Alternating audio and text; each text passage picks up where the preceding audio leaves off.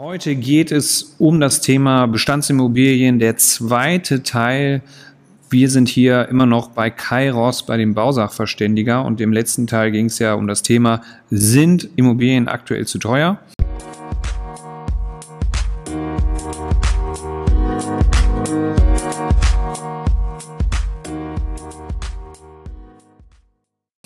Und äh, was sind so die wichtigsten Punkte, die man bei, bei einer Immobilie, bei einer Bestandsimmobilie beachten sollte, bei der Besichtigung, beziehungsweise auf welche Punkte kann man da achten? Hört da einfach nochmal den ersten Teil euch an. Absoluter Mehrwert dieser Podcast.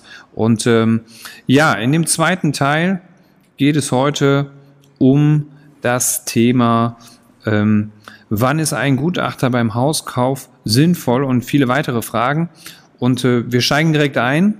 Hallo Kai, ich sage nochmal Hallo. Wir sind natürlich immer noch am gleichen äh, Zeitpunkt hier. Ähm, draußen hat es mittlerweile angefangen zu regnen, aber ja, lass uns einsteigen. Und äh, direkt die Frage an dich, wann ist ein Gutachter beim Hauskauf sinnvoll und äh, worauf sollte man bei einem guten Gutachter achten? Also ein Gutachter ist fast immer für Leute sinnvoll, die sich mit äh, einer Immobilie oder den möglichen Sanierungskosten nicht so gut auskennen, sinnvoll. Ähm, spricht es nicht persönlich nur für die Immobilien, die älter als 40 Jahre sind. Äh, kommt also auch häufiger und immer häufiger vor, dass Leute auch bei äh, Bestandsobjekten, gerade so 10 Jahre, 15 Jahre alt, wo die erste umfangreichere Sanierung, äh, Renovierung oder ein Stück weit auch Sanierung ansteht, mich beauftragen, um einfach festzustellen, dieses neue Badezimmer, was die uns vorstellen, was kann das in etwa kosten? Wenn wir hier die eine oder, Wand, eine oder andere Wand versetzen, was kann das kosten? Äh, uns ist noch aufgefallen, wir könnten das Dachgeschoss ausbauen. Welche Kosten bringen diese Punkte alle mit sich? Äh, sind die Wasserleitungen noch okay? Wurde hier anständiges Material verbaut oder hat man hier was Neues ausprobiert? Und äh, wie weit sind unsere Möglichkeiten, vielleicht die Wohnfläche zu erweitern oder Anbauten zu einem mhm. Wintergarten? Das sind alles mal Kleinigkeiten, die sich auch ergeben, wenn die Immobilie gerade mal zehn Jahre alt ist. Mhm. Also im Endeffekt kann man ja sagen, wenn der Experte da ist und man nimmt es wirklich, also man, man macht ernst, also man will wirklich das Haus jetzt kaufen, die Bestandsimmobilie, man weiß aber, vielleicht ist das eine oder andere da zu machen und vielleicht hat man auch ein bisschen ungutes Bauchgefühl, aber man will die Immobilie jetzt nicht aufgeben, sondern man will wirklich schauen, da ist Potenzial da, man sieht das auch, äh, dann sollte man schon den Bausachverständigen hinzuziehen, weil der wahrscheinlich nochmal Dinge sieht, die man so als Laie gar nicht sehen kann. Also ich bin jetzt auch kein Experte, ja, ich kann ich kenne mich zwar schon ein bisschen besser aus, denke ich mal, als der normale Laie da draußen, weil ich natürlich auch jeden Tag mit dem Thema Immobilien zu tun habe, aber ich würde mich jetzt nicht als Experten äh, schimpfen und und wird da auch, glaube ich, äh, den Gutachter. Ich weiß ja selber, was ich persönlich immer für Fragen habe, wenn ich irgendwas, wenn ich irgendwas sehe, wenn ich irgendwas mache.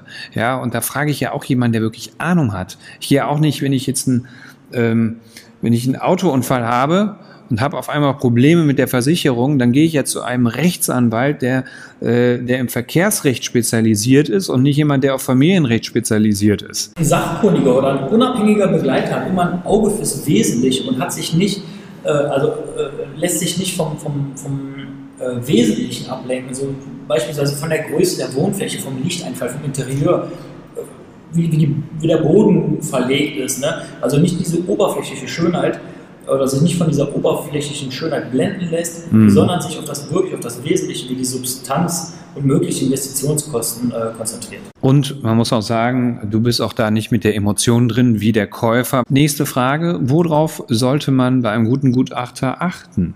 Woran erkenne ich einen guten Gutachter? Ja, also ich empfehle immer die Transparenz und auch gerne das Internet zu nutzen. Ähm, man darf und sollte vielleicht auch nicht immer nur Wert auf diese äh, Bewertungen im Internet liegen, sondern vielleicht gerne einfach mal kurz persönlich anrufen, nicht nur E-Mails schreiben und dann einfach schon mal den ersten persönlichen Eindruck verschaffen. Telefon, passt das? Wie ist seine Ausdrucksweise? Möchte er mir sofort eine Gutachten verkaufen oder komme ich auch erstmal mit einer mündlichen Stellungnahme aus?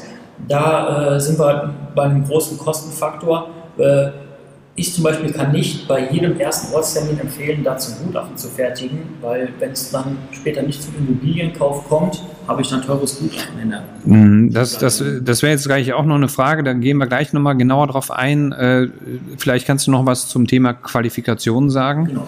Ähm, wichtig ist hier, oder schade ist erstmal, dass ein dass der Begriff Gutachter oder Sachverständiger nicht geschützt ist. Wir arbeiten seit einiger Zeit daran, ähm, auch schwarze Schafe vom Markt zu verdrängen.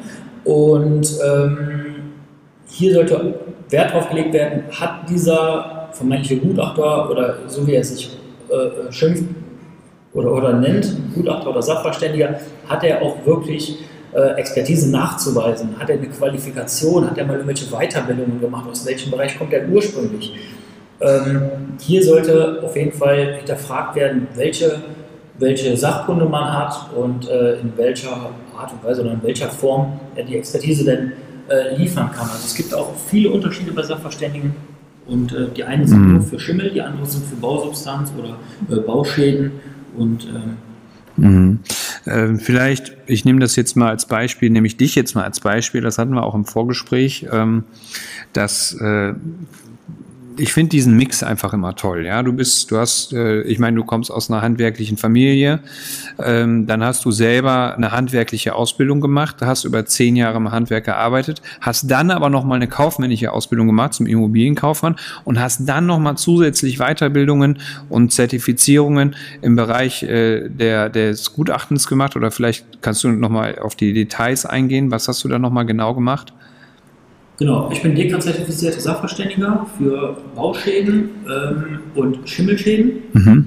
Das heißt alles, was rund um die Bestandsimmobilie passiert oder was da an Schäden entstanden ist oder wo Schäden schnell entstehen könnten. Ähm, darauf, auf diesem Gebiet sind wir spezialisiert. Und äh, was unser Spezialgebiet ist, ist halt auch der Schimmel. Mhm, okay, okay. Also um das zusammenzufassen, was macht einen guten äh, Gutachter aus? Es ist einfach ja, die Breite im fachlichen Bereich sowie die Breite im äh, praktischen Bereich. Das ist halt äh, eine Sache, die man, glaube ich, relativ schnell rausfindet, auch im persönlichen Gespräch. Und wenn man so äh, schaut, wie der öffentlich äh, sich darstellt, der Gutachter, auch über die Homepage kann man es wahrscheinlich erfahren. Ja, und ähm, wie sieht denn so ein Wertgutachten aus? Was äh, was kann man damit machen? Also es gibt ja verschiedene Arten von, von Gutachten, also das Wertgutachten oder Verkehrswertgutachten, äh, wie du es jetzt angesprochen hast, ist zum Beispiel ein Kauf- oder auch Verkaufsargument auch gegenüber den Banken. Ähm, wenn ich gut vorbereitet damit zu einer Bank gehe, im Moment ist es ja nicht mehr ganz so einfach, äh, an eine schnelle Finanzierung zu kommen, äh, dann kann ich schon mal gut vorbereitet zu einer Bank gehen und sagen, für dieses Objekt für dieses, äh, oder für welches ich mich interessiere, gibt es bereits ein Verkehrswertgutachten, wir selber arbeiten für acht Banken hier in Nordrhein-Westfalen und werden auch gerne von den Banken beauftragt, ähm, vor dem Kauf um festzustellen, ähm, diesen Wert, den man sich da vorstellt, äh, zum Beleihen, also das, das Geld von der, von der Bank als Darlehen aufzunehmen, möglicherweise auch noch zusätzlich die Sanierungskosten dazu, äh, wo die Bank uns dann beauftragt, herauszufinden, ist das Objekt nach dieser Sanierung wirklich so viel wert, wie dieser Käufer ähm, dafür aufnehmen möchte. Oder ist da vielleicht noch ein verstecktes Auto mit drin? Mm, okay. Also einmal äh, Thema Kaufpreisverhandlung. Ne? Also sprichst du ja ganz klar damit an, ne? wenn man wenn man solch ein äh, Verkehrswertgutachten hat, äh, dass man natürlich auch schon sagen kann, äh, also auch als Verhandlung beim Verkäufer äh, mit einbringen kann, dieses Gutachten. Auf der anderen Seite stimmt, kann ich, kann ich bestätigen, dass äh, die Banken ähm, selber auch Gutachter rausschicken. In dem Fall bei einigen Banken bist du das ja auch, die, die rausgeschickt werden und die dieses Objekt bewerten auch. Ja, um einfach zu gucken, wie wird das Objekt bewertet tatsächlich, ja. Und äh, wenn, wenn der Käufer nicht äh, den Kredit nicht mehr bedienen könnte, rein theoretisch, dass die Bank auch sieht, da ist eine Substanz hinter, also da ist ein richtiger Wert hinter. Und darum geht's ja auch. Und deswegen machen die Banken solche Bewertungen. Und wenn man äh, diese Bewertung auch bei der Finanzierung mit einbringen kann, das weiß ich jetzt aus Erfahrung, dann hat das einfach einen Vorteil. Und es wird, auch wenn die Bank jetzt nochmal einen zusätzlichen Gutachter rausschickt, das kann natürlich auch sein, ähm, wird es trotzdem mit beachtet.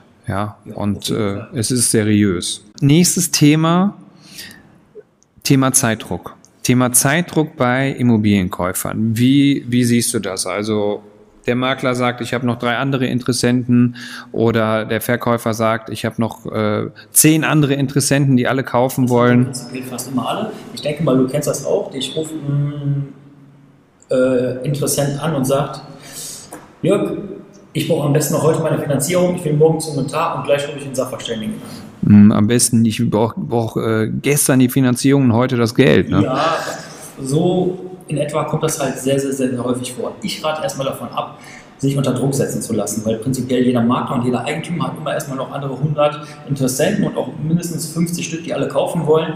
Dann immer die Frage stellen, warum drängt er jetzt bei mir so sehr auf die Zeit? Warum möchte er so schnell verkaufen? Und auch gerne immer mal die Frage stellen, warum verkauft wird. Ähm, das ist ja keine verbotene Frage, äh, wird aber manchmal ungern ähm, gestellt, einfach um sich nicht ins Auszuschießen oder äh, vor der Angst, dass der äh, Verkäufer sich einen anderen Käufer sucht. Man muss auch so, man muss, man muss natürlich auch dazu sagen, das ist auch Verhandlungspsychologie, die dahinter steckt. Ne? Also die Kunden, das weiß man ja auch, äh, die Interessenten, die Hauskäufer, da stecken zumindest, was das Thema Eigenheim betrifft, ähm, Investoren sehen das nochmal wieder ein bisschen anders. Äh, die die kaufen und vermieten. Aber die Eigenheimbesitzer, da sind nun mal auch viele Emotionen immer drin. Und da ist es ist nun mal auch das Thema, dass man, man geht halt nicht wie nach Edeka äh, sich äh, Wurst und Käse kaufen und dann kaufe ich da mal eben was ein, sondern es ist ja auch eine langfristige Entscheidung, die in der Regel getroffen wird und die sollte man nicht unter Zeitdruck treffen. Und ähm, ja, das ist, und man weiß natürlich auch nicht, warum macht der andere jetzt unbedingt so einen Druck, bei dem Thema der andere oder die vermeintlich anderen Käufer, genau darauf wollte ich hinaus, die vermeintlich anderen Käufer, die es da gibt, da weiß man ja auch nicht, die kaufen ja auch nicht mal eben so schnell. Die haben ja alle die gleichen Informationen in der Regel. Genau so lange brauchen ihre Finanzierung zu prüfen. Genau.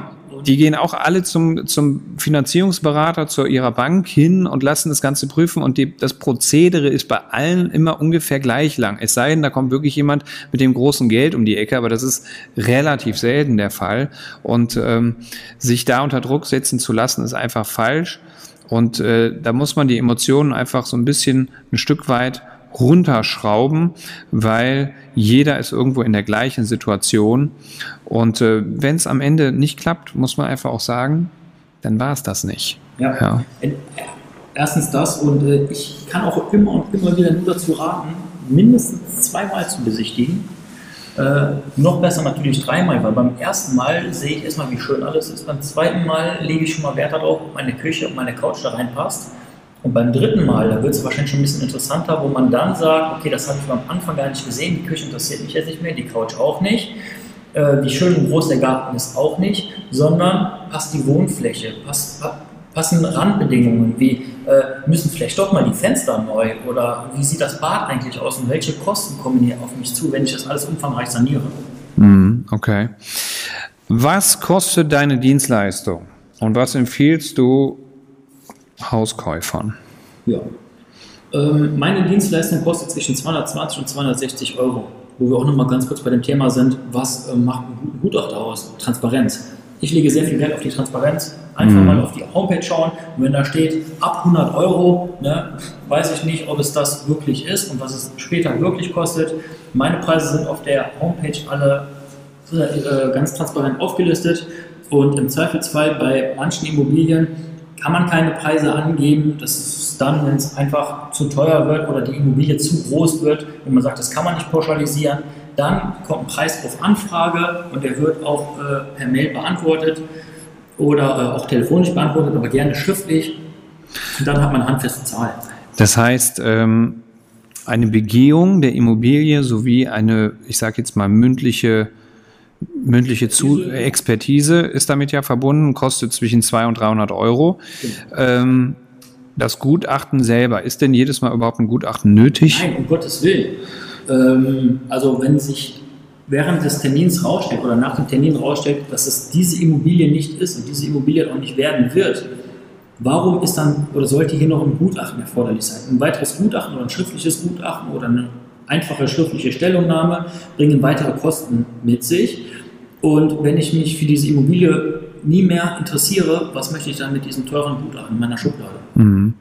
Also um das zum Thema Preis auch zusammenzufassen direkt, ähm, wenn ich sage, das ist es, in dieses Objekt habe ich mich wirklich verliebt, äh, dann ist die Empfehlung, dich heranzuziehen oder, oder einen Baugutachter heranzuziehen und zu sagen, äh, schauen wir uns das mal gemeinsam an. Das wird dann geprüft und dann kann man immer noch weiter schauen, lasse ich jetzt wirklich ein Gutachten noch daraus erstellen oder hat er mir wirklich die äh, Information gegeben äh, oder, oder die Information oder das nochmal bestätigt, was ich mir erwartet habe, dann kann man natürlich auch sagen, super, das, äh, das hat sich gelohnt. Und wenn am Ende aber auch ein Traum zerplatzt, dann ist es besser, ich habe 200, 300 Euro investiert einmalig, ja, als äh, nachher einen Kredit über 300, 400.000 Euro aufzunehmen und einfach auch nicht glücklich in der Immobilie zu werden. Oder wenn mir bei der Sanierung 70.000 Euro fehlen bis zum Einzug.